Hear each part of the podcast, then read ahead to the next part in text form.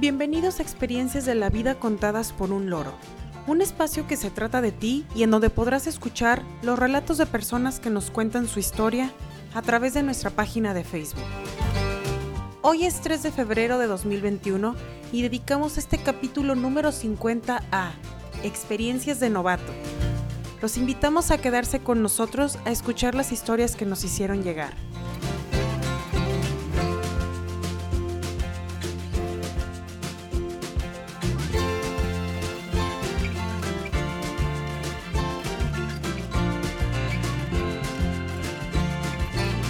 La primera historia es de Elsa y la envía desde Monterrey, México.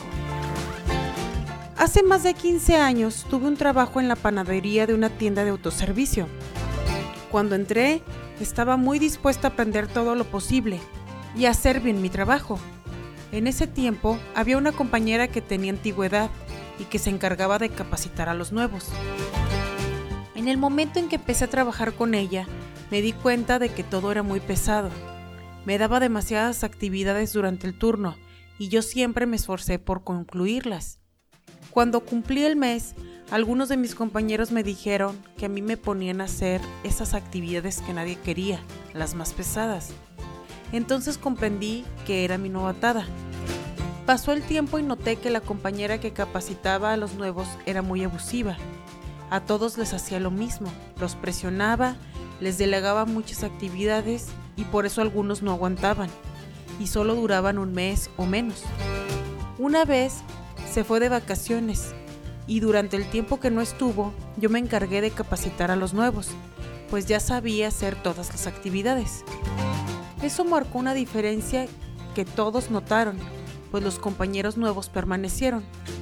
Ella siempre fue una pesadilla para las personas que estábamos en la panadería, pero gracias a eso aprendí a trabajar bajo presión lo que trajo sus ventajas. Cuando se abrió la oportunidad de un mejor puesto, me lo otorgaron a mí cuando apenas llevaba un año trabajando, siendo que ella tenía cinco más que yo. Fue algo que ella no pudo soportar y renunció. Cuando se fue, se acabó la pesadilla para los nuevos.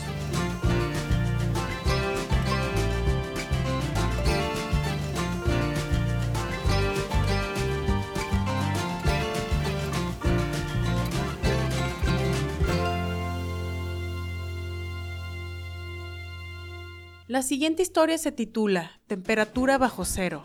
Es de Ernesto y la envía desde Monterrey, México. Uno de los primeros trabajos que tuve fue en una empresa que almacenaba alimentos congelados. Todos los días los transportistas llegaban y mi trabajo era sacar las cajas de alimentos congelados y mandarlas a embarque.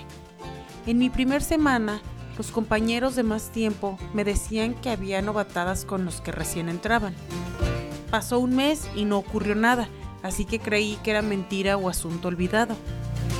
Pero era todo lo contrario, querían tomarme por sorpresa. Cuando faltaba poco para que cumpliera los dos meses, empecé mi jornada laboral como siempre, entrando al congelador por las cajas. Cuando iba de salida, noté que la puerta estaba cerrada. La empujé con el pie pero no se abrió.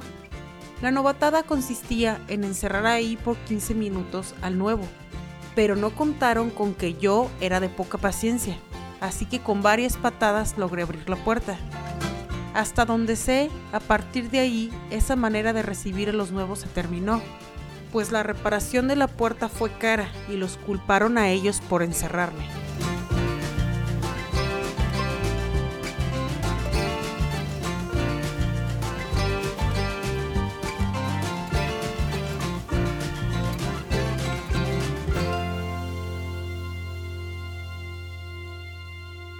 La última historia se titula Las apariencias engañan y es mía.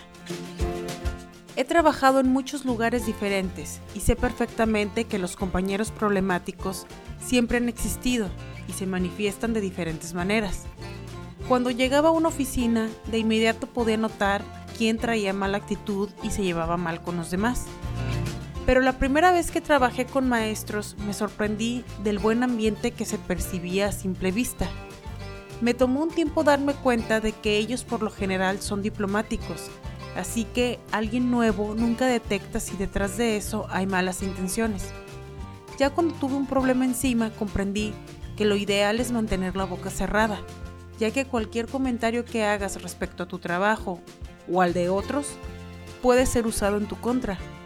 En alguna ocasión un compañero me dijo, siempre que hagas algo, por más pequeño que sea, compártelo con los demás, haz escándalo. De esa manera demostrarás que estás trabajando. Nunca estuve de acuerdo con esa forma de pensar y eso trajo sus consecuencias. Pero como todo, con un poco de experiencia aprendes a manejar mejor las cosas.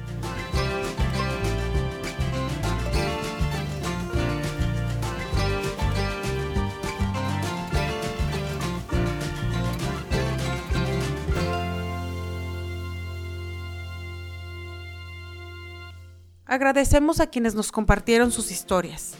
Les adelantamos que el siguiente tema será experiencias en conciertos. Ya estamos ansiosos por relatar sus historias. Envío un saludo a mi familia y amigos. A pesar de la distancia, siempre están en mi mente y corazón. Que tengan todos un excelente día. Muchas gracias por escucharnos. Esto fue Experiencias de la Vida contadas por un loro.